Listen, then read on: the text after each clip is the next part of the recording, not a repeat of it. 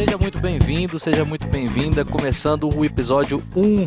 E depois de umas, a gente resolveu montar esse podcast, resolveu pegar todos os papos que a gente estava falando aí offline e colocar reunido aqui, que eu acho que tem muita gente que pode se interessar por isso. E a gente vai se apresentar no próximo episódio, mas é só para vocês saberem quem é que tá aqui. Sou farofa pistola, tô tomando um Malbec aqui, bem gostoso. Ô louco! Bom, eu sou o Fred, tô tomando aqui uma Session IPA da Lake of Bass, que é uma micro cervejaria daqui de Ontário. Eu sou o Léo Lousada e eu tô tomando mais em bar.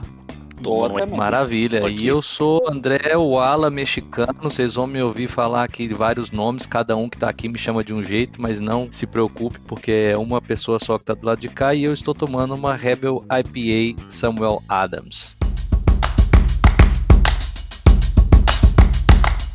E aí, depois de umas, nós vamos falar de quê? Corongas, né? Não tem muito o que- Falado que tá todo mundo Fugiu. falando, né? Porque não É, tem, não um tem, jeito- não tem muito. De um jeito diferente, né? É isso aí. É, eu bem que ia tomar uma corona, mas achei meio, meio piegas, então resolvi tomar uma outra coisa. É, o papo de hoje, pessoal, é para falar, logicamente, sobre o corona, não tem muito como fugir desse assunto neste, neste momento, mas vai ser mais específico em trabalho pós-corona. Como é que vai ficar essas coisas? Já tem gente falando que não quer mais voltar a trabalhar nos seus escritórios tradicionais, já tem gente falando que não quer mais usar transporte público, já tem um monte de coisa acontecendo, ferramentas, é, ideias, comportamento, burnout, filhos, um monte de coisa que está envolvido nisso daí. Então o ponto é trazer alguns assuntos aqui e a gente debater, ter a opinião de vocês também. Para quem quiser saber mais sobre nós, depois de umas .com.br, depois de umas.com.br. Aí lá vai ter a biografia detalhada de todo mundo. A gente tá espalhado pelo mundo, então o Fred tá no Canadá, eu estou na Costa Rica, Léo tá em São Paulo e Farofa Pistola está em A gente Brasília. podia fazer um Twitter também, Por né? enquanto, um Twitter é legal, estão né? Fazer um. Twitter do, do podcast, o que, que vocês acham? Ah, é bom demais. Vamos botar lá então, É uma depois de boa. umas. Aí talvez eu abra a minha conta no Twitter, né? Pronto, então tá lá. Vou É fazer boa, um- também acho que é É, a gente importante. só pode postar lá depois de umas. É isso Isso, aí. ixi, imagina. Exato, Então não exatamente. pode po- postar nudes, né? Depois de umas.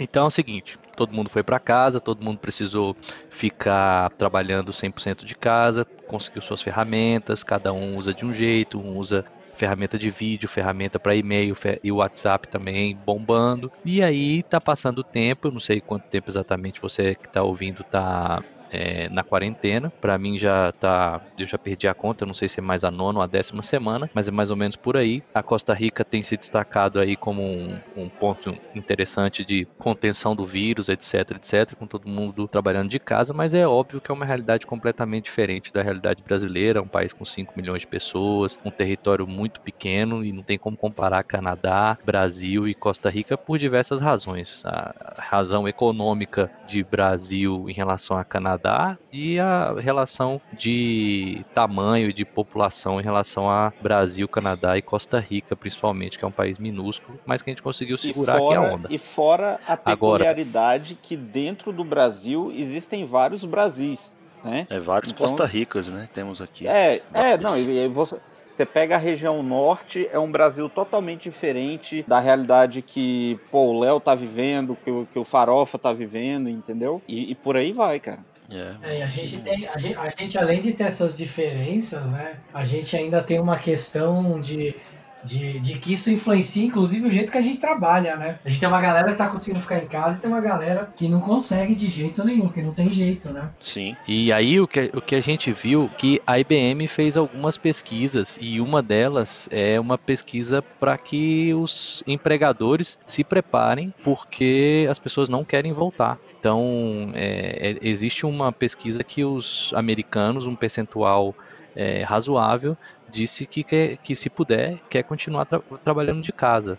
E, e aí? E no caso de vocês, como é que tá? Inclusive eu, eu vi, eu não sei se foi a mesma, né? Se foi uma pesquisa da IBM encomendada pelo Gallup, mas a que eu vi foi feita pelo Gallup. É acima de 60% das pessoas que estão trabalhando de casa que falaram que, assim, se puder, não volta mais para o escritório, né? Eu, eu já tinha uma, uma experiência grande assim com, com o trabalho de casa, até porque A mentalidade aqui eu acho que é um pouco diferente. Existe uma, uma liberdade um pouco maior para você trabalhar de casa. É, então, desde 2012, sempre que eu precisava, eu trabalhava de casa. Claro que não nunca passei um período tão grande como esse que eu estou passando agora. Há dois dias eu completei 60 dias de isolamento, né? E, e em casa o tempo todo mas eu já tinha uma certa experiência em trabalhar de casa e isso me ajudou a, a, a sacar assim, os prós e os contras, entendeu? Sim, a pesquisa, para a gente ver os números exatamente, a pesquisa foi feita só nos Estados Unidos e fala que 54% dos americanos querem manter o trabalho remoto como seu modo primário e que 70% gostaria que fosse pelo menos uma opção. Tem é, vários, várias formas de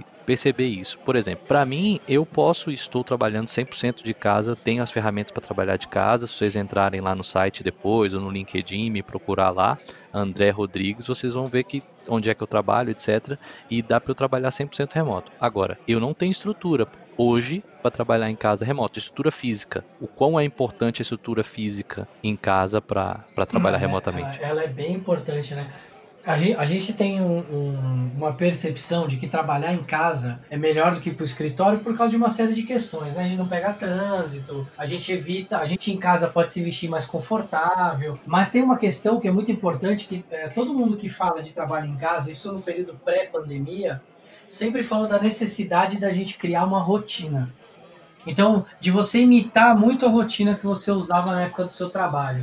De você acordar, de você tomar banho, escovar o dente, tomar um café da manhã, colocar uma roupa de, de trabalho, não mesmo de escritório, de ter um espaço para que você tenha uma saúde mental ali de naquele espaço conseguir trabalhar.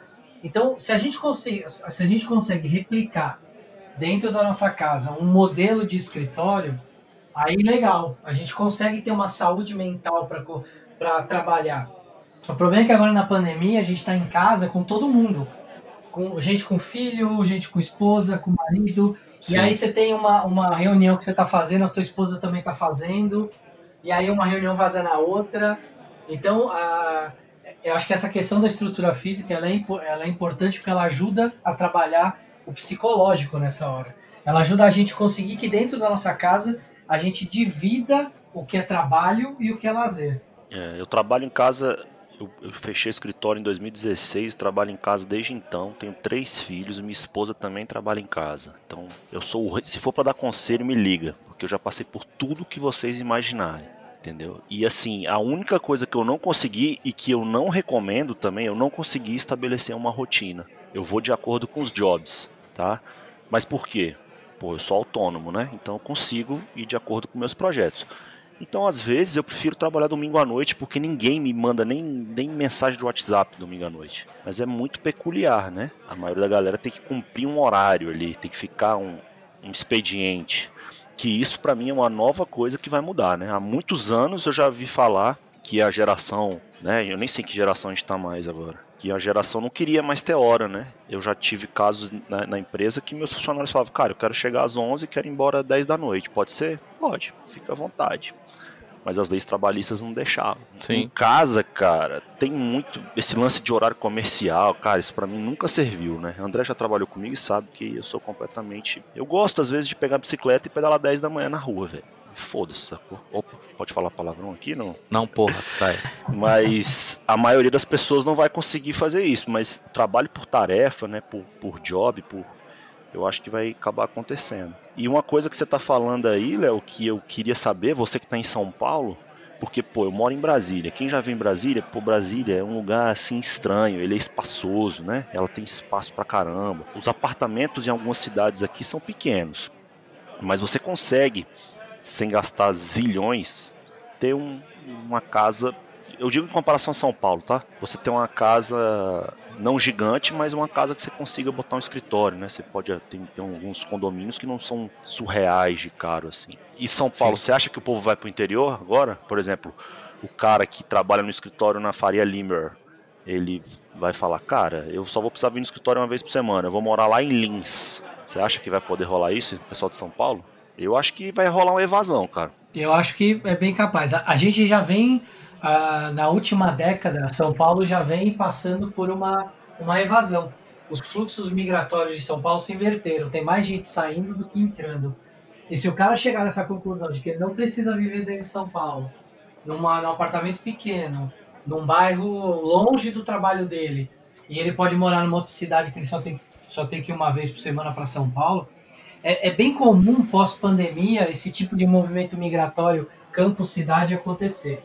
Isso já aconteceu outras vezes, eu acho que agora a gente está num momento em que as pessoas vão pensar em voltar para o campo, ou para cidades do interior, né, no caso, que tem uma, uma qualidade de vida muito melhor, um custo de custo. vida menor. É, exatamente. E o cara ganha um salário aqui em São Paulo, podendo morar numa cidade do interior, cara, esse cara tem um poder aquisitivo muito maior do que a média da população da cidade. Então, para esse cara vai ser só vantagem. Agora, a gente que também... mora. A gente é. que mora em Brasília vai, vai pro Nordeste, você fica doido para mudar para lá? Eu teria coragem de ir pro Nordeste se ficar tudo remoto, 100%. Metade do valor pro dobro do conforto e da alegria. É, mas é, isso também abre uma porta que, falando principalmente para, claro, para iniciativa privada, que não é, um, é, não é a minha realidade agora, eu trabalho no serviço público, para iniciativa privada, isso abre uma porta também para o empresário, para o empregador, de Vamos pegar um exemplo aqui, né? Vocês estavam falando de São Paulo, capital e o interior, mas pegando assim, a pesquisa foi nos Estados Unidos, a maioria dos americanos está nessa lua de mel com o trabalho em casa. É, Para que isso aconteça, as empresas vão ter que investir nessa estrutura remota, porque você precisa também ter produtividade, tudo isso, e agora está todo mundo fazendo isso um pouco que no tapa, mas depois isso vai precisar ser uma coisa caso vire uma, uma realidade, vai, vai ser uma coisa mais organizada. E isso vai abrir uma porta interessante, porque, por exemplo, o, o cara que tem uma empresa sediada em Nova York, né, na cidade de Nova York, o custo de vida é altíssimo, ele precisa pagar um salário alto para que as pessoas é, consigam sobreviver né, em, em, Nova York. Mas aí, se todo mundo começar a migrar para o trabalho remoto e, e a empresa tiver que investir nisso, ele, ele vai, o cara vai parar para pensar e vai falar assim, pô, mas agora que é tudo remoto e que eu já otimizei esse processo, por que, que eu não contrato um cara que vive, por exemplo, em Austin, no Texas, onde a, o custo de vida é bem mais baixo e aí eu consigo pagar um salário um pouco mais baixo, entendeu? O Léo tocou nesse ponto aí da, da, da, da migração, né, cidade-campo das pessoas, mas talvez os empregos também não necessariamente fiquem naquela cidade, entendeu? Então, uma empresa de Nova York vai poder contratar um cara numa cidadezinha dos Estados Unidos, né? Porque ele não precisa estar lá no escritório todo dia. E isso vai gerar, de certa forma, uma economia em termos de salário para a empresa também. E o Estado se lasca, né? A cidade, a prefeitura, vai... como é que a gente vai fazer a parte fiscal? Isso aí ninguém pensou, né? Dá um rolo absurdo. Por exemplo, eu, tra... eu moro em Ontário. Eu vou pro meu trabalho, atravesso uma ponte, eu estou em Quebec, né? Que é outra província. Aí o que que acontece? A província, Como eu trabalho em Quebec, Quebec recolhe imposto na fonte meu. Então chega lá o meu, meu contra-cheque e o Quebec está tirando dinheiro né, do, do, do, meu salário. Só que quando eu declaro imposto de renda, eu falo assim, não, mas eu moro em Ontário. Aí o que, que vai ter que acontecer? Ontário e o governo federal, o imposto é harmonizado. Quebec não, Quebec é um pouco diferente. Quando eu declaro meu imposto, aí eles vão ter que chegar para Quebec e falar assim: Quebec, ó, é, essa grana que você tirou do contra-cheque do Fred, isso aqui vem para o federal e para o, a província de Ontário, porque ele não mora aí. Todo ano isso acontece e o inverso também, gente que mora em Quebec e trabalha em Ontário, entendeu?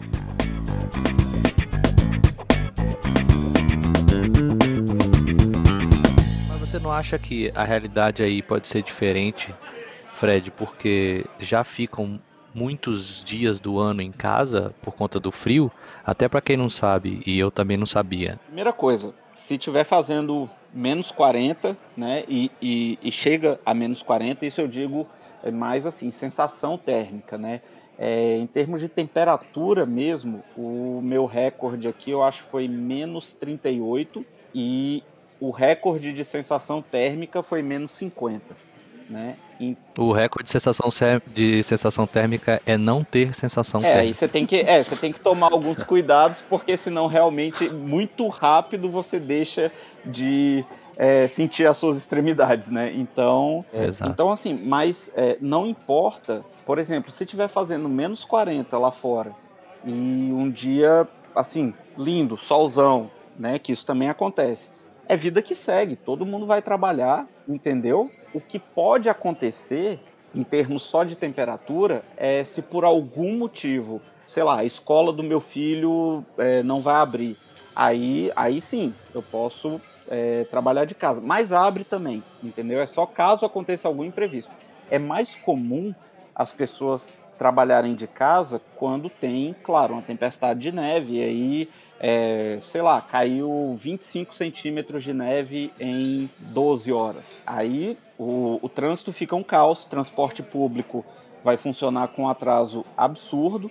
Então, assim, a, os, os, empregadores eles já esperam que você ou trabalhe de casa ou que você vá chegar atrasado, assim, absurdamente atrasado, entendeu? Mas entendi, com relação a entendi. frio, cara, é o que eu falo, eu falo muito pro meu pai, né? Às vezes eu comento com ele é, que ah, tá fazendo menos 30, menos 25, ele, ah, então fechou tudo, né? Eu falei, não, pai, é vida que segue, é vida que segue. Eu acho que todo mundo que tá escutando a gente que não conhece, e acharia a mesma coisa. Eu, a primeira vez que conversei com você também, achei que parasse tudo, que, meu, é impossível. Aqui na Costa Rica, se a gente implementa, eu moro na capital, São José. Eu tô a, eu morava em Brasília, né? Então praia para mim é um luxo.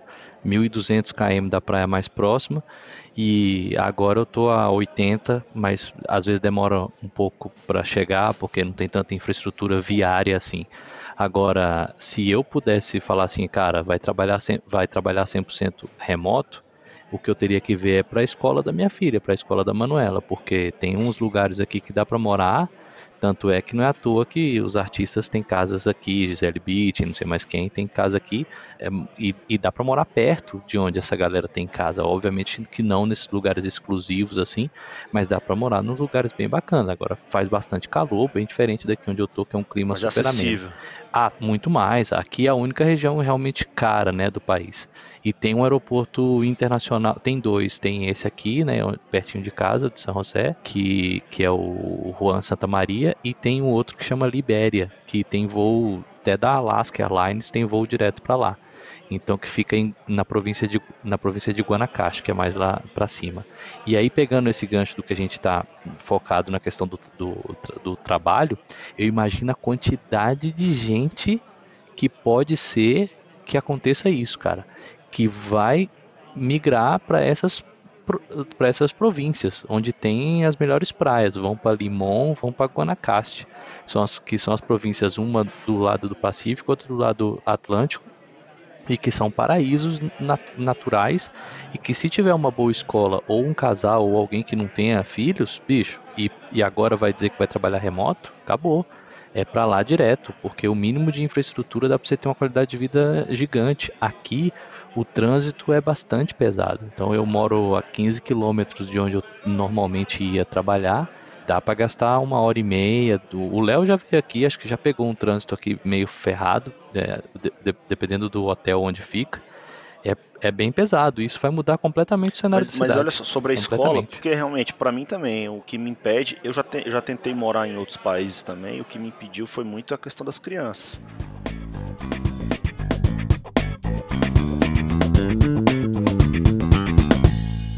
Vocês estão trabalhando muito mais do que o normal ou só eu? Muito, muito, muito mais do que o normal, cara. Tá, tá impressionante, assim. Não, eu acho que a gente não dava conta do tempo de deslocamento, às vezes que a gente ia de uma reunião entre uma e outra. Uh, eu tenho visto na minha rotina hoje que eu não consigo, por exemplo, parar para fazer uh, o trabalho manual ali, de, de fazer um relatório, de cobrar a minha equipe de alguma coisa. É uma reunião atrás da outra, um compromisso atrás do outro.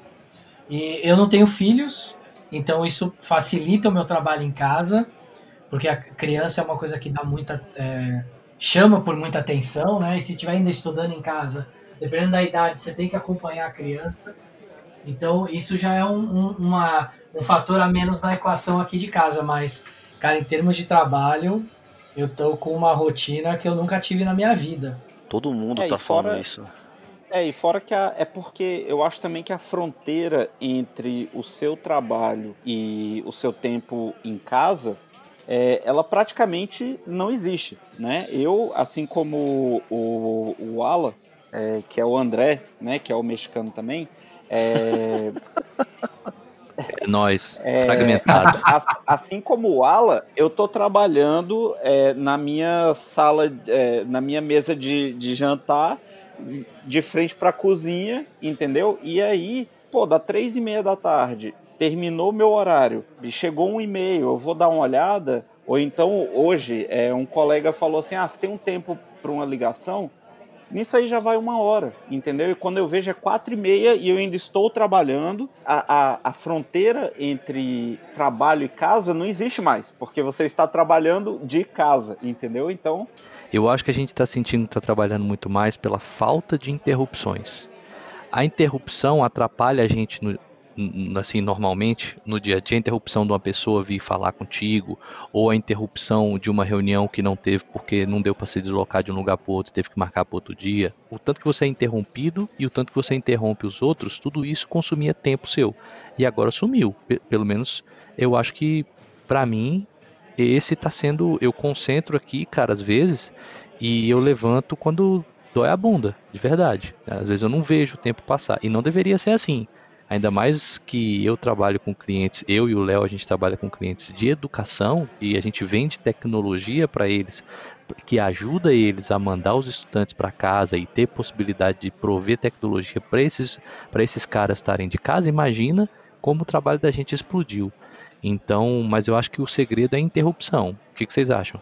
Mas, é, mas às vezes, assim, o que pode ser considerado interrupção às vezes também acontece, de certa forma, um, um ganho de produtividade. Por exemplo, quando você precisa de uma informação de um colega, é aquela coisa, eu sempre falo isso, eu mando o um e-mail e vou de anexo, entendeu? Eu sou o anexo, o, o e-mail chega lá e, e eu chego também. É... Assim, ó, te mandou um e-mail aí, olha aí. Puta, eu já chamei muito você de filha da puta sem ser você, Fred, mas o, não, o mas cara é, que faz isso. Não, mas, mas é lá, porque, segue. Não, mas é porque fazem comigo direto também. Então, assim, cara, e, e outra. Ah, e outra, entendi. É, eu, eu procuro não fazer, mas quando o negócio é urgente, é, a, já, já que fala palavrão aqui, como dizem no Nordeste, quando a merda vira boné, você tem que ir, cara, entendeu? Então aí, pô, você tá dependendo de informação, você é, vai lá e conversa com o cara quando você é só mais um e-mail na caixa de entrada do cara, ou quando você é só mais uma mensagem em qualquer aplicativo de, de mensagem que você esteja utilizando, essa informação demora para chegar. Então, aí é que tá. Desligar as notificações agora funciona. Eu sei que as pessoas podem me ligar ainda, então, se for muito urgente, come... e ninguém me liga. Até hoje, mas não, ninguém mas é me ligou direto. Não, mas é, ninguém liga Mas é porque avisar. hoje em dia, ligar para as pessoas é como se fosse uma ofensa, cara. Agora, é, agora então... sim, é, talvez fazendo isso, você já parou para pensar que talvez você pode estar prejudicando a produtividade de um coleguinha? Não estou dizendo que você está fazendo isso, mas assim, pode acontecer, entendeu? Mas o lance da, o lance da notificação eu. gera uma ansiedade bizarra. Eu também tiro tudo. Tô nem aí. Gera ansiedade porque você espera a resposta na mesma velocidade Exatamente. que você costuma responder. Eu sou, eu sou um cara que respondo o WhatsApp tipo como se fosse uma ligação telefônica mesmo. E, e eu tenho gente que me chama no WhatsApp e fica chamando, tipo chama André, sabe? Como se estivesse falando comigo, como se fosse um rádio Nextel em viva voz. A pessoa fala, André, eu não ouvi. E quando liga pra André, ó, oh, te mandei André, uma mensagem. O cara te liga pra dizer que mandou uma mensagem. Isso aí pra é, mim é o. Esse é o Fred no trabalho, que manda o e-mail e vai ó, de anexo. Mas, mas assim, vale, ó, te mandei um e-mail vale, pra ir agora. vale reforçar que eu faço isso em situações extremas. E outra coisa, é, ah, eu tá trabalho num, num, layout de. É, é, como eu falei, eu trabalho no serviço público, eu trabalho naquele layout clássico, né? Os cubículozinho, tal, tal, tal. Então, assim, quando eu preciso de alguma informação de um colega, às vezes é só me levantar, ver se o cara está é, em atendimento ou em alguma coisa e eu consigo conversar com ele. Agora, nem isso existe mais, entendeu? É, mas também, também, Fred, eu não posso falar muito porque, pô, é, sei lá, eu já tô em, em, em home office há quatro anos, sei lá. Antes eu era patrão, né? E o patrão não quer deixar ninguém, o cara, o cara quer o banheiro, você fala assim, não, filho, tem que produzir. Então é uma outra visão também, né?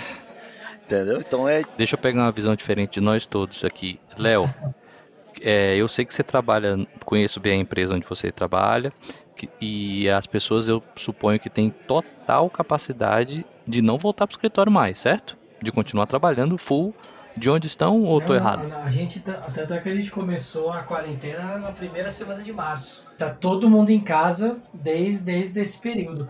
Eu, eu, eu sinto um pouco de falta no que o Fred falou, de às vezes alguns assuntos a gente ter uma, uma um, um acesso mais rápido. Eu estou lidando com alguns assuntos, por exemplo, o financeiro da empresa, com relação a alguns clientes, que, cara, era um negócio que eu entrava na sala do financeiro, eu sentava ali e em meia hora eu resolvia tudo. Agora são reuniões e reuniões e reuniões que, que volta e meia o financeiro não entende o que está acontecendo e a gente não consegue sair do outro lado. Então, esse é um ponto que eu sinto dificuldade. Agora, em termos de produção, a, a gente nunca foi muito fechado no formato de horário, de seguir um, uma, a, um formato comercial, de horário comercial. Então, cara, hoje a gente tem quase 700 funcionários lá e tá todo mundo em casa trabalhando e tá todo mundo entregando. Então, é, é, essa parte acho que de, de produção, de entrega de projeto, isso está saindo bem do outro lado. Agora, algumas coisinhas ali do dia a dia, a gente ainda precisa melhorar essa nossa metodologia de trabalho à distância, que eu acho que a gente ainda não, não tá 100%. E, e essas reuniões que eram, que eram físicas e agora estão remotas, vocês acham que elas estão mais produtivas, mais assertivas? Ninguém fica tipo, e aí, como é que tá o, fulano, não sei o que, não tem muita embromação, já vai direto ao ponto ou vocês não sentiram diferença de nada? Cara, eu, eu faço muita reunião, eu faço muita reunião, porque é o seguinte, é, tem dois anos e meio que eu trabalho numa estrutura de venda digital, então é o que a gente chama, né, mas é o inside sales, eu trabalho com vendas internas, não visito o cliente, eu visito ele remotamente com as ferramentas de colaboração. Primeiro, a câmera era um item descartável, que, que eu não usava, nunca usei câmera com os meus, com os meus clientes, era nunca não, 97% das vezes eu não usava câmera. Agora isso ficou 50% só, e, e, e, e assim, e baixando. E aí agora está todo mundo preocupado de quantas imagens aparecem na tela, de o fundo da tela tá legal, é, de ter aquele blur, né, de, de ter aquele fundo opaco, etc, o cara, etc. O que está acontecendo comigo? O cara apareceu tomando banho, você viu aí? Falei, falei. Só fazer essa... Vocês viram? Não, não vi. Não. Reunião, não. Foi numa reunião é com, sério com isso, senhor, Fogo. senhor excelentíssimo presidente da república. Tem um cara apareceu tomando banho. Quem, quem tiver ouvindo aí pode dar um, um Google Search aí que vai achar. É bizarro. Bizarro. Meu Deus. Caraca. Sério. Vou procurar no Bing. É, o cara tomando banho, é... não. O cara, o cara tá com roupa, com cabelo ruim, beleza, mas tomando banho ele fez sacanagem, né, velho? Foi de propósito. Exato. Exato. como. Exato. Aí que eu tava, que eu tava, o que eu tava percebendo é o seguinte, cara. Acabei de abrir uma estela aqui, só pra constar aí na, no pessoal que já foi a IPA, já tô uma estelinha aqui. Tá caindo o um, nível, né? Só tinha uma IPA gelada, eu, eu foi. Mas a estelinha tá de bom tamanho. Se, se eu for tomando só daquela IPA e a gente gravar 40 minutos, velho, nem vou nem lembrar o que, que, eu tô falando. Já, eu, eu já tinha, eu já tinha aberto uma segunda da, da que eu tava tomando. Era para falar a, a, a segunda?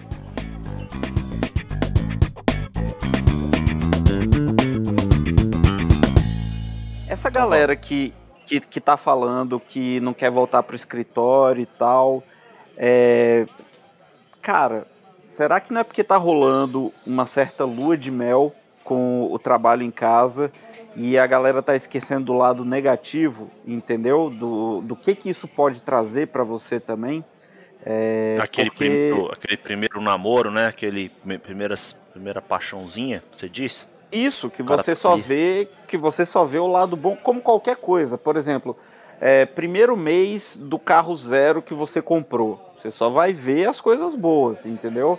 É, pri primeiros seis meses Depende, né? morando né? Se for no. Né, mexicano. Se for hum? maré, não tem paixão, né? É, não, não se for maré, se for maré, aí não, aí não tem nem uma semana, velho. É por isso que eu não tenho um podcast sobre carros com vocês, que vocês não Ah, sabem tá, nada é. de carro. Então continua É, só quem sabe é o, quem sabe mais de carro é o cara que teve um maré 1.6. Mas vamos lá. É, É, vamos lá, cara. Você já teve um Mille Electronic. Para, eu, eu andei de Mille Electronic, eu, você e seu irmão. É, vai, tá, mas é, Ele teve um pointer. eu era quebrado, eu era quebrado. segue. É, não, não foi por opção. Tenho culpa se eu sou quebrado agora? Não tenho culpa se eu sou quebrado. Eu tenho, o meu maré tá guardado no Brasil, pra quem não sabe. É por isso que eles estão fazendo esse bullying. Eu tenho um maré 1.6 2007, Aí, ó, que tá guardado lá no Brasil, na casa do meu pai. acabou de cair agora. Que você, que você É uma planeja, joia, que, é uma joia. que você é uma planeja levar, A Vivara já quis comprar você planeja levar para Costa Rica, né? Eu já, já saquei qual é. A Vivara já quis comprar meu carro, velho, mas não dá. É uma joia. É uma joia sem É, valor. mas- Deixa lá, vai. Segue, voltando, segue seu né? assuntinho é, aí. É aquela lua de mel, é assim, é, os primeiros seis meses é, morando num outro país, entendeu? Você só vê as coisas boas. E aí depois a, a realidade começa a, a chegar mesmo, a, a, tipo é, marcar presença. E, cara, você trabalhando 100% de casa, você perde todas aquelas interações né, que, que o pessoal aqui chama é, conversa de, de bebedouro ou conversa de cafezinho, entendeu? Pô, vai pegar um café, encontra um outro colega de um outro departamento, você vai bater um papo com o cara, entendeu? Às vezes assim, um minuto, dois, cada um volta para sua mesa, né? Você perde aquela questão da interação no sentido de você receber um, um retorno, né? Um- uma opinião mais é, rápida e mais é, palpável, digamos assim, do seu trabalho, entendeu? Pô, você entrega alguma coisa, então você fala alguma coisa na reunião e, e- e você vê a reação de todo mundo que está ali naquela sala, Pô, entendeu? É, É, e, e- e você, e você simplesmente vai perder tudo isso. E o, a, o seu, a sua interação social vai cair absurdamente, porque a gente passa é, oito horas do, do- dos nossos dias dentro de um escritório, né? Então, e aí tira a parte que você dorme, que tem gente que dorme outras oito, tem gente que dorme cinco, mas enfim, é, é, mas assim, é, é uma parcela grande do seu dia que você passa no escritório e você está em constante interação social. E quando essa, essa pandemia passar, é, o cara que falou eu quero continuar trabalhando de casa, ele tem que ter em mente que é, o filho não vai estar mais lá, entendeu? Que, que talvez todo mundo que estava na casa voltou para suas atividades externas e ele vai passar o dia inteiro Uhum. sozinho é, é, e sem essas interações, entendeu? A gente tem hoje um mercado de trabalho que ele é composto por várias gerações diferentes. Então, hoje quem está no comando da, das empresas, normalmente, quem está em cargo de gerente, de diretor, é uma galera mais velha. É uma galera que está aí na faixa dos 35 até uns 50 anos, vai em média. A, a, a gente está falando de uma geração que ainda está muito acostumada a fechar um negócio olho no olho. Eu sou o cara que estou nessa geração e eu ainda prefiro quando eu vou fechar um negócio, apresentar alguma coisa para alguém, ainda ir pessoalmente e apresentar olho por olho. A, a geração mais nova, talvez, tá, a- a- talvez não, né? A geração mais nova ela tá menos menos conectada com o mundo externo e mais conectada ali com o mundo virtual, um mundo mais fechado, mais introspectivo. Talvez essa geração se, se adeque melhor, mas eu ainda acho que a gente vai viver um, a gente vai viver um momento de passagem agora. A gente vai viver um momento meio híbrido, em que a gente vai ter muita gente que vai ficar em casa, tipo um programador. O cara trabalha de casa de boa, sozinho ali, isolado, mas um cara que trabalha na área comercial, esse cara precisa sair, esse cara precisa conversar, e esse cara gosta disso. Então eu acho que a gente ainda vai ter essa, essa Sim. vivência de, de dois mundos aí coexistindo. O lance também. É, eu tenho um amigo que falou, inclusive, que ele conseguiu realizar finalmente o sonho do isolamento social. Mas assim, o lance, é, eu concordo com o Léo, vai, vai ser muito individual. E aí eu perguntar pro Fred o seguinte, pô, é, eu não, eu não conheço o Canadá, mas é, talvez o trabalho seja um dos únicos momentos que você tem uma, uma relação social, né? Ou não? Porque aqui Ah, no. Brasil, pe- pelo clima, pelo povo, Cara, se eu ganhar duas horas do meu dia que eu fico em deslocamento, em São Paulo até mais, cara, eu vou conversar com o vizinho, eu vou num barzinho, eu vou num clube. A gente tem bilhões de. vou num parque, tem bilhões de possibilidades de, de relacionamento social. Agora, aí, por, pelo frio, pela cidade, aí eu acho que eu concordo com você. Às vezes o cara fala, eu não quero mais ficar aqui não, não aguento minha mulher, vou embora. Pode é, não, principalmente, principalmente no inverno. É, no inverno isso acontece bastante porque, assim, as pessoas pô, já tiveram que se deslocar, entendeu? Quem, quem tem é, quem, quem vai trabalhar de carro pega menos frio, mas quem usa transporte público é, já, já passou um tempo esperando o ônibus ou o trem, enfim. Você já, é, você já é, teve sua cota né, de, de frio daquele dia.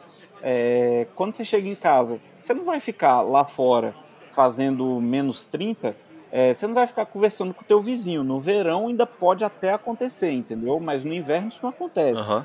É, às vezes tem um encontro social da galera limpando a neve da neve. entrada da casa. Né? Então aí você tá lá com a pá e aí você tá batendo papo com o teu vizinho que saiu também. Mas é assim, é o mais rápido possível você volta para casa. Então realmente é, a, a, as interações sociais é, durante o inverno, e inverno aqui eu falo de quase seis meses, né? É, elas são bem reduzidas, muito reduzidas mesmo. Né? No verão você vê o pessoal mais é, interagir um pouco mais, entendeu?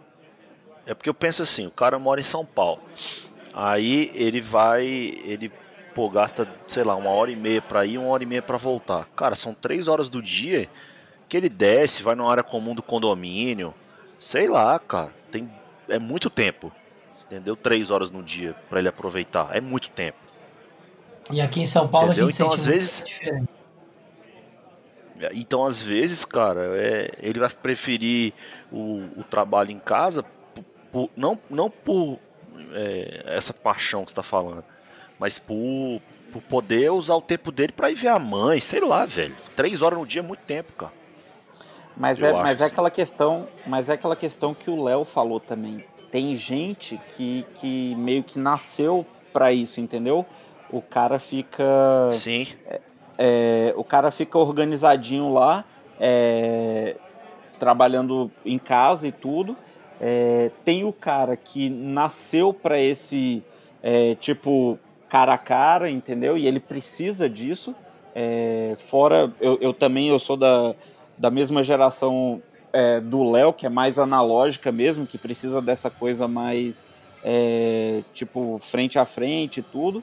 É, e tem o cara que a natureza do trabalho dele demanda isso. E eu estou passando um pouco por isso também, é, que, que assim, o, o, trabalho que eu faço é, é de gestão de incidentes e, e de suporte, só que como é um, para um, um grupo um pouco mais assim é, crítico, digamos assim, a gente faz muita visita ao cliente mesmo, né? Então a gente vai lá resolver na, na, na mesa do, do, do cara, entendeu? E isso não está acontecendo mais, está todo mundo de casa e a gente ainda, ainda chega naquela situação de é, alguém liga para a gente e fala assim: ah, será que você pode ligar para fulano é, entre duas e meia e três, que é o horário que ele vai estar disponível, a gente fala, pô, é só ele ligar pra gente, entendeu? Só que essa cultura ainda não, não mudou, né? E no meu trabalho isso é, de certa forma, necessário. A gente, às vezes, tem coisa que a gente não está conseguindo resolver facilmente, é, mesmo com conexão remota, mesmo porque você confia, é, você precisa muito que o usuário execute coisas que às vezes, tipo, não é a praia do cara, entendeu? Sim. A gente, a gente tem que pensar uma coisa. Oh, eu lembrei que eu ia falar Fala, fala aí, fala aí. Você, você, não, você tá meia hora para lembrar isso aí, pô. Não quero atrapalhar agora. Não, já lembrei faz tempo. já lembrei faz tempo. Não, é porque o Farofa perguntou a questão das reuniões e eu tava começando a falar das reuniões, então senão ficou uma pergunta perdida lá atrás. Que é assim: vocês estão sentindo que as reuniões é, elas são melhores ou são piores do que as reuniões presenciais, não sei o que, não sei o que. E eu falei que eu não usava câmera e que agora estou usando bastante câmera e tal. E o que eu estou percebendo é que uma pessoa do lado de lá pr primeiro que é uma reação é, manada, é um efeito manada. Se eu ligo a câmera, o cara liga também a maioria das vezes, o cliente. Se ele já liga, eu automaticamente também ligo a minha. E eu percebo que a, as reuniões presenciais, às vezes tinha muito mais gente olhando o celular, meio que embaixo da mesa, meio que disfarçadamente, ou meio que estava ali só de corpo, mas não estava de alma. Mas quando a gente está com a câmera ligada, mesmo que tenha 4, 5, 6 pessoas conectadas e todo mundo com a câmera, eu pelo menos estou sentindo que a reunião, a pessoa está mais preocupada em estar tá focado ali. E às vezes participa por texto, ou às vezes dá uma opinião, mas sempre quando está com a câmera ligada, tá tá uma reunião mais focada. E uma coisa importantíssima das reuniões digitais, cara. Um minuto de atraso já é mensagem. Tipo, e aí, você vai poder entrar ou não vai? Tipo, na reunião presencial isso nunca acontece. O cara atrasa 10, 15 minutos na reunião presencial, é normal. É, é normal. Não é bonito, mas é normal. Agora, na reunião digital, se você atrasa 15 minutos, literalmente você cara, não veio e, e, ninguém vai te esperar 15 minutos até começar uma reunião digital. Vocês estão passando por isso ou não? Totalmente. Totalmente, cara. Eu acho que a gente não tá imaginando uh, que hoje esse. Na, na verdade, acho que o desejo ideal das pessoas é viver num mundo em que eu posso trabalhar na minha casa e que seis horas eu desligo o meu computador e eu vou fazer alguma coisa legal. E não vou ficar duas horas no trânsito para chegar em casa. E, e, e, aí isso acontece, e, isso está trazendo para a gente uma ideia de que o trabalho em casa é de um jeito quando a gente está vivendo um momento é, excepcional. A gente está vivendo um momento em que realmente a gente está numa reunião, a gente está prestando atenção, porque você está olhando para uma tela e, tá, e é como se todo mundo estivesse olhando só para você de volta. Não é que nem numa reunião numa sala grande que você esconde um celular embaixo da, da mesa e dá uma disfarçada ali para responder um WhatsApp. Aqui você está olhando para a tela e, está ali, está prestando atenção, está falando. É, essa, essa questão também da gente, uhum. da gente pensar e, e nas formas de, de, de, trabalho novos que a gente está conseguindo com essas ferramentas, eu acho que isso ainda também vai ser algo que a gente vai se adaptar. A, o atraso, a questão Sim. de estarem olhando para você. Talvez nesse momento é uma coisa ainda que grite muito, uh, mas eu acho que com o tempo isso também vai ser algo que vai se tornar um pouco mais maleável. Também, eu, eu não acho que uma pessoa vai ficar 10 minutos Sim. te esperando na frente de um computador, mas talvez essa pessoa vai estar em casa e vai meter um fone sem fio e vai lavar a louça enquanto você não aparece. E tá ali, entendeu? Tá na sala te esperando. Talvez também isso se torne uma coisa maleável, dependendo de como as coisas venham a se tornar depois de, da, dessa pandemia maluca aí. E, e, o que comprova. É, acho que vai rolar, acho que vai rolar o sim. que comprova mais uma vez, né? Quando você acontece isso para mim, é que o que a gente tem mais, de mais valioso hoje é o tempo, né? Que o cara não pode esperar um minuto. Ele fala, meu irmão, já vou aproveitar aqui um uhum. minuto. É, por exemplo, a gente tá gravando um podcast que provavelmente as pessoas não vão estar tá sentadas escutando. Igual você para tudo para ler um livro. Ele vai estar tá correndo, meditando, sei lá o que ele vai estar tá fazendo, lavando louça. Pra quê? Pra aproveitar o tempo consumindo uhum. um conteúdo. Ou vai estar tá tomando uma, né?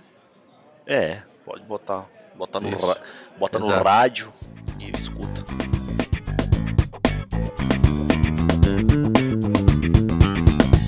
Que sempre as pessoas perguntam assim, e que eu acho que não faz muito sentido ficar perguntando, é que toda vez que se fala de home office, de work, aqui nos Estados Unidos nem fala home office, fala mais work, work from é. home, né?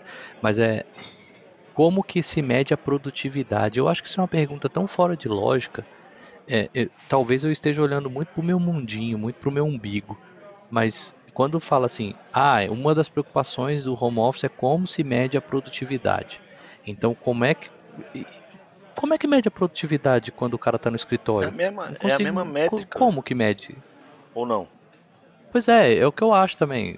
É o que eu acho também. Eu acho que trabalhar por. É, aí é o seguinte: se a empresa não tem KPI de, suficiente, não tem métrica suficiente para medir um cara, ela não vai ter métrica para medir ele nem trabalhando lá e nem muito menos em lugar que foi nenhum. que eu te falei lá no início, é, da, minha, da minha, minha visão.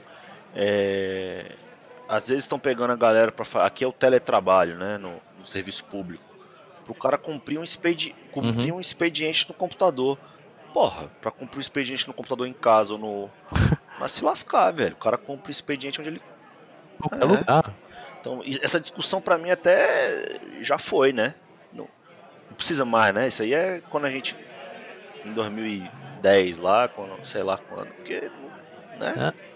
é, mas nessa matéria que saiu, nessa matéria que saiu aqui, que a IBM, que a gente vai depois botar no site e tal para todo mundo poder ver, é, numa dessas pesquisas, né, é uma das coisas que a matéria fala é essa pergunta: como é que eu meço a produtividade? Está aqui.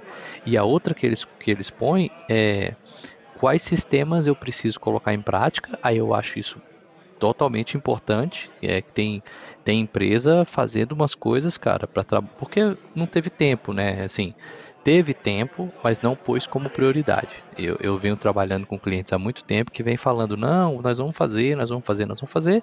Agora não teve opção de fazer e, e, e teve que ser é, é, não no amor, mas na dor. Acontece isso. E quais ferramentas vão colocar em casa, em, em prática? E aí a minha pergunta é o seguinte: será que todo mundo não, eu sei que não é todo mundo que vai ficar trabalhando de casa, não é todo mundo que está preparado. Tem até um livro que eu li há um tempo atrás de um xará meu do André Brick, que é o livro chama Trabalho Portátil. Eu recomendo para todo mundo. Ele é, fala muito, muito sobre isso, que ele tem uma consultoria e de que, e que ele faz toda tudo o que é necessário para fazer a avaliação de quais funcionários, de quais funções, de quais perfis, de quais personalidades estão aptas a trabalhar de casa, porque tem gente que não está. É, por diversas razões, ou por, por, pela razão social, né, de, de, de querer ir para o trabalho, etc, etc, de querer ter aquela rotina de, putz, eu levanto, tomo meu café, boto minha roupa, saio de casa, e mesmo com todo o trânsito e mesmo com todas as dificuldades, eu prefiro isso do que ficar em casa. Teve uma amiga minha uma vez que falou assim, não, não posso trabalhar de casa não, minha casa é boa demais. Se eu fico em casa, eu não trabalho. Minha casa tem um monte de coisa para eu me distrair. Eu não trabalho de casa. Como é, que, como é que vocês acham que vai ficar isso aí? É, o que eu falei, quando, quando eu acho que quando passar a lua de mel, muita gente vai perceber que, que não dá certo ou que não consegue é, se concentrar no trabalho estando em casa, sabe? Sente falta da, da interação, sente falta do, do, do ambiente, entendeu? Eu, eu acho que muita gente que respondeu que quer é, continuar trabalhando de casa depois de uns seis meses, vai falar assim, cara, talvez não tenha sido a, a melhor opção. É, o que eu acho, o que eu acho excelente é o trabalho de casa como opção, entendeu? Por exemplo, quando meu filho está é, doente, não pode é, ir para a escola, eu, eu, trabalho de casa, eu consigo executar é, grande parte do meu trabalho estando de casa é, durante um dia, dois, e fico com ele, entendeu? Eu não preciso também pedir um dia é, off e, e, de certa forma, desfalcar o meu time. Né? Então eu consigo ainda entregar uma grande parte do que eu entregaria estando no escritório, mas quando você joga isso para seis meses, um ano, ad eterno, aí a situação fica um pouco mais complicada e eu, e eu sou uma pessoa que não gostaria de trabalhar o, o tempo todo de casa. Dois meses para mim já está sendo em alguns dias complicado. É, cara, eu vejo, eu vejo, eu tenho uma equipe, né, que eu gerencio, eu vejo a minha equipe hoje o que eles gostariam, eles são bem, bem jovens ali, estão todos na faixa entre 20 e 30 anos. Uh, o mundo ideal para eles hoje é eles poderem acordar um dia mais tarde e escolher que aqueles dias querem ficar em casa, mas na maioria dos dias eles ainda têm uma vontade de ir para o escritório. Eu gosto muito de trabalhar em casa, eu sou bem mais produtivo, mas dentro de um mundo ideal, né? O mundo que a gente vivia antes, que talvez não seja mais o um mundo que a gente vai conhecer depois. Hoje, do jeito que tá, é, é, é, enfim, tem sido uma rotina muito puxada. É das 8 da manhã, às, às vezes às 8 da noite, todo dia, reunião de uma e uma hora. Eu não vejo isso como algo produtivo. Eu encaro as reuniões, às vezes, de uma forma um pouco, um pouco mais produtiva do que elas eram presencialmente, mas eu não tenho me sentido mais tão produtivo, porque assim, eu fico tanto em reunião, em reunião, em reunião, Eu não tenho, às vezes, um tempo para sentar e falar, agora eu vou escrever aquele e-mail que eu preciso escrever, montar aquele relatório, vou desenrolar tal assunto. Eu estou sentindo muita falta de sentar e ter não só um tempo para resolver essas questões mais manuais, mas também de ter um ócio criativo. De eu parar um tempo e ficar Você... pensando como eu vou resolver aquela situação. esse tempo não está existindo hoje. Mas, Léo, você não acha que é por causa dessa mudança bizarra que a gente está vivendo? Que é uma mudança Certeza. muito brutal. Certeza. Não é a questão do cara. O, o, eu acho que o questionamento é o seguinte: beleza, voltou tudo ao normal, eu quero ir pro escritório ou não. Hoje a gente está trabalhando muito mais em casa, mas se tivesse lá também estaria, porque, tipo assim, né? É igual a Caixa, velho. A Caixa Econômica tem um aplicativo agora, gente. É muito massa. Mudou muito. Eles estão. O pessoal tá mudando bizarro. Simula perfeitamente, é. né, a agência. Você então, fica horas. Assim, é, uma, é uma mudança bizarra. Então, assim, eu acho que esse excesso de trabalho, às vezes, é por conta disso. O meu método de trabalho já é home office. Para mim, não, não mudou muito, mas eu sinto que os meus clientes estão alguns, né, estão completamente desesperados. E vejo isso muito nas crianças também na aula. As primeiras aulas online foram ridículas, foram, foram uma experiência ridícula. E agora não, já está melhorando, já está tendo uma... ainda falta muito para caminhar, impossível eles ficarem em casa. Mas se você pensar que há dois meses nem tinha, cara, é brutal, a, a brutal, brutal entendeu? A, a mudança é, e ela, e ela vai provocar algumas questões agora pra gente. Então, por exemplo, quando a gente voltar ao novo normal, será que as pessoas não vão se cobrar de manter o mesmo ritmo?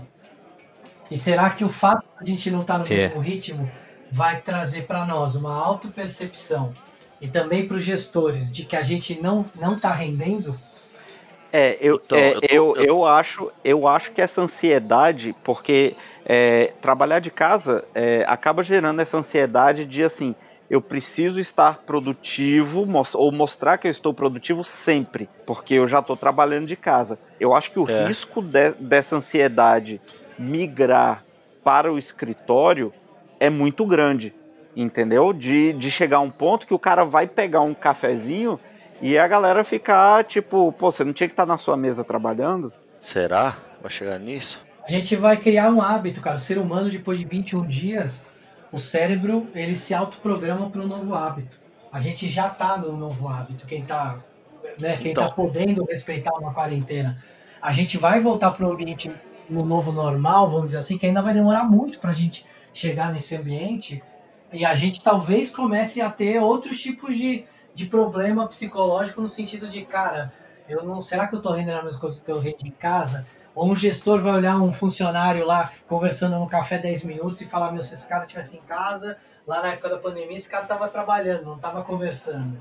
Putz, aí muda, aí muda do avesso, né? é. né? Aí vira do avesso, porque na verdade o chefe estava pensando o contrário, né, antes.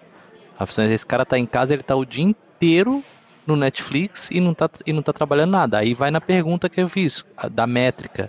Por exemplo, eu não fumo. E a gente sabe que empresa nenhuma hoje em dia a galera fuma. Então, quer dizer, eu tiro menos intervalos do que o meu colega que fuma, possivelmente, em, em, em condições normais.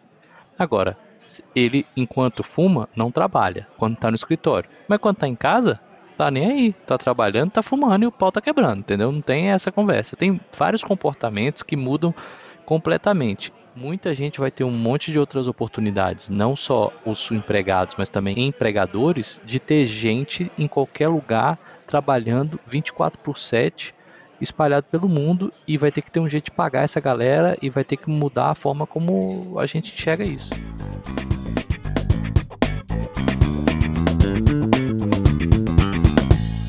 Queria te perguntar uma coisa aqui que eu escutei em outro podcast. E você como historiador, velho, antes de você falar, você tá falando toda hora desse novo normal. Que nome escroto.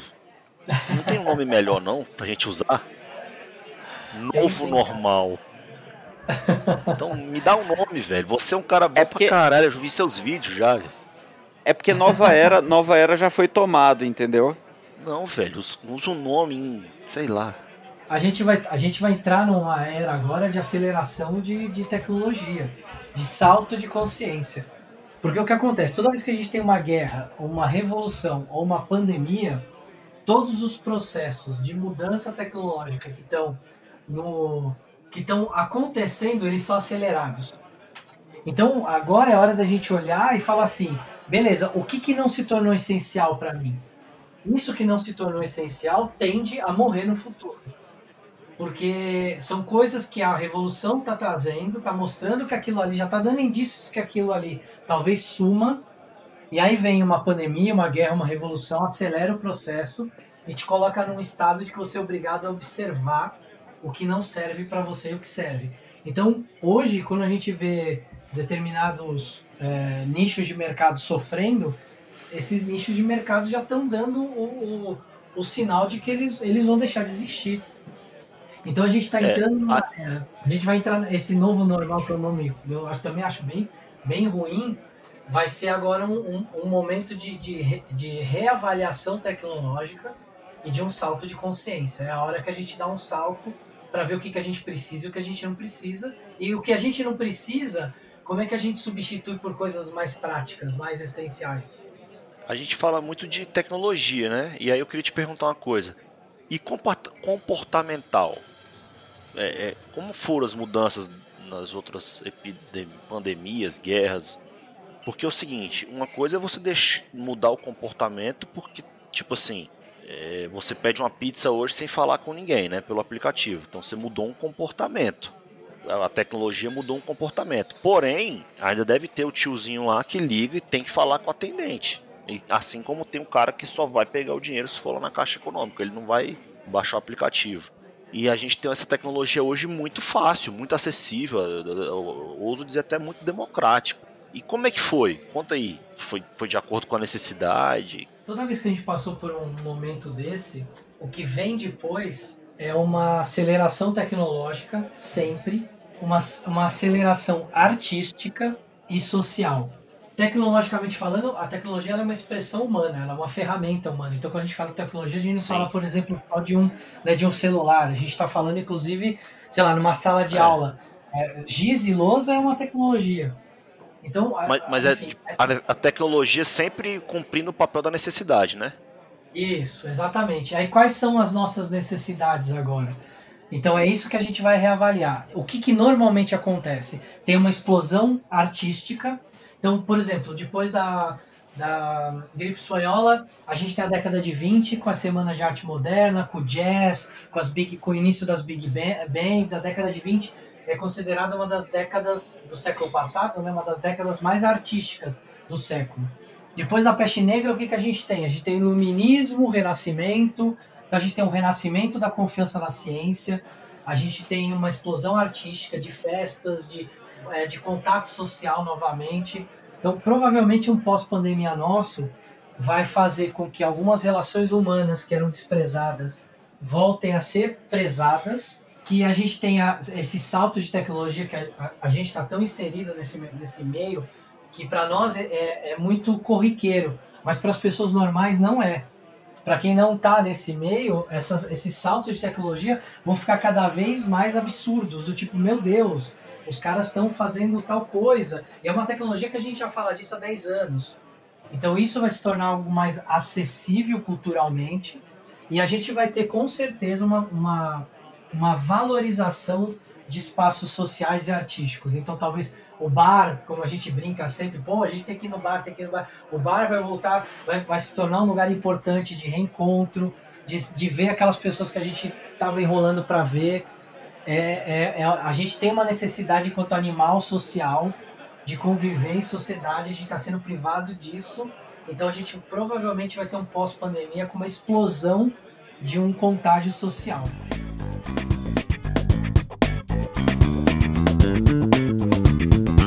Bom, é o seguinte, depois de umas, eu vou dar minhas considerações finais e vocês preparem as considerações finais de vocês, mas para mim, depois de umas, as considerações que eu tenho são as seguintes.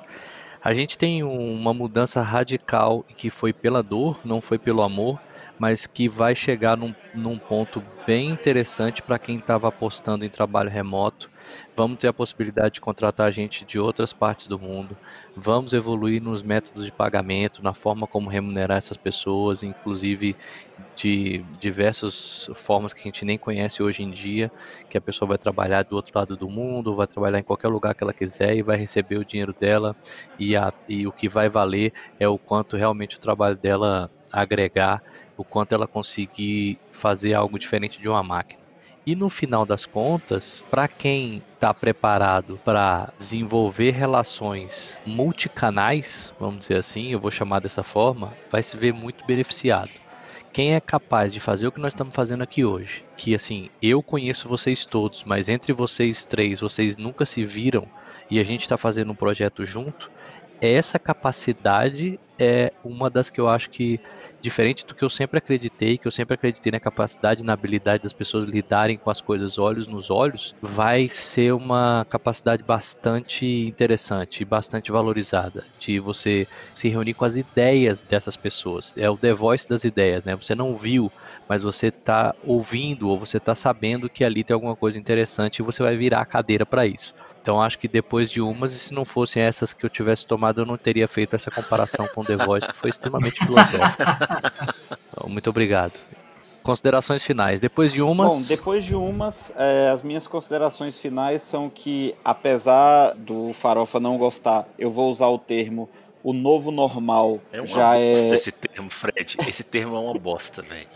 Cara, a gente teve a gripe espanhola, velho. A peste bubônica, velho. Aí, é um novo normal. É uma merda, velho. É uma merda. É, é, mas é, É então bosta. vamos falar, então vamos falar es- esta nova realidade. Continua sendo. Imagina você pegar o livro de história, vai estar, ah, que eu tô no novo normal. No nonô, é. vai ficar até apelido. O nonô. É, ah, puta que pariu. Então, assim, isso, isso já é um fato, mas a gente ainda não faz ideia de como vai ser. Eu acho que ainda está em formação. A gente consegue tentar pegar aí um pouquinho do que, que vai acontecer, ou tentar até prever, né? Como a gente falou aí, essa questão desse namoro com trabalho em casa, essa questão assim da- das tecnologias e tudo, mas a gente não faz ideia de como vai ser na verdade, a gente não sabe quando vai começar a acontecer, né? Então a gente ainda está nessa fase de criação do menino nonô, né? Do novo normal, mas a gente Nonô. não sabe quando, nonô. quando vai nascer. Gostei de nonô. né? Nonô. Pronto, aproveita, Farofa, que você está com a palavra e faça suas considerações depois de umas sobre o nono. Depois de umas trabalhos, trabalho em casa, né, que foi nosso tema é, depois do nonô, eu acho que é, é bem, eu sou bem reto e objetivo. Eu acho que tudo isso já ia acontecer, só que ia demorar uns 20 anos e tá acontecendo em dois meses. Mas eu acho que muito disso, que tá tipo 90% ia acontecer. E o, o único ponto que eu tenho aqui de reflexão assim de tudo foi que eu não imaginava que o Fred falou um negócio que, que me chamou a atenção, que é o seguinte, às vezes o trabalho presencial é uma fuga, né? Que é o caso do, do canadense aí. Eu não tinha isso na minha concepção, apesar de ser uma coisa besta, mas eu não, eu não tinha. Pra mim, seria um sonho pra todo mundo trabalhar em casa, estar perto da família, ter tempo, não pegar trânsito, usar a roupa que quiser, tudo aquilo que a gente via nos filmes, filmes e videozinhos que o Google fazia no escritório lá, né? O cara ter um, um tobogã, jogar pimbolim, jogar videogame, não sei o que, parará. Pra mim eu falo assim, cara, isso é igual estar em casa trabalhando. Então todo mundo tá tendo essa oportunidade agora. Alguns vão gostar, mas alguns vão falar assim. Na, na hora que ele precisa da questão social, aí eu acho que não, não tem questão de ser programador novo. Cara, questão social é questão social. Se o cara fica trancado, complicado, é perigoso. Então minha consideração final é essa. Nonô, que, que o Nonô venha que venha, Nonô venha com, com muitas oportunidades para as pessoas que estavam cansadas, tristes e, e, tipo que não estavam gostando do trabalho que fazia, da- da- das tarefas que executava, né? Eu acho que, apesar de tudo que a gente está vendo, né, dessas tragédias e tal, eu acho que ele é um, é um positivo. Eu acho que ele vai mudar muitas relações das pessoas. Que a gente, quando for, for encontrar as pessoas que a gente não está vendo, eu, acredito que vai ser, igual o Léo falou, vai ser muito mais importante, né? Vai ser muito mais. é, o momento não, não vai ser aquele happy de toda sexta, né?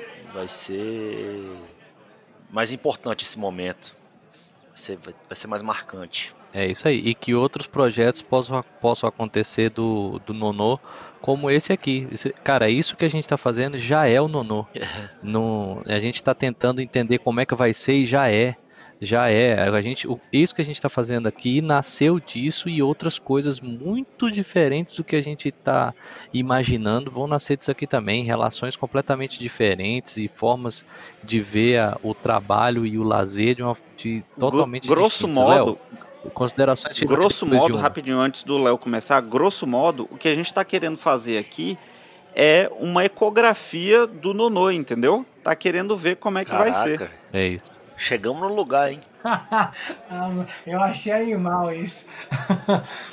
uh, depois de umas, acho que fica claro que a gente tem uma uma ideação do mundo ideal para cada um de nós, né? O que a gente imagina que a gente quer, como a gente imagina que vai ser.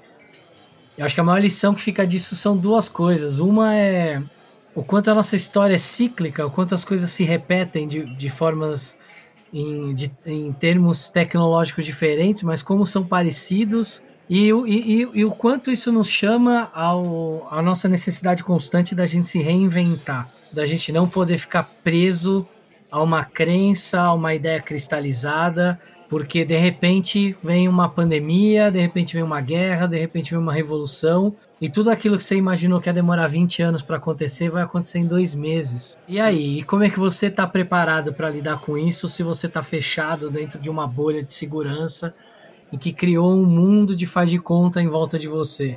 Então eu acho que isso vem, acho que Nono chega para nos mostrar que a gente precisa estar tá sempre preparado para a mudança, porque a natureza e o universo são dinâmicos e elas estão pouco se importando se você está afim de mudar ou não.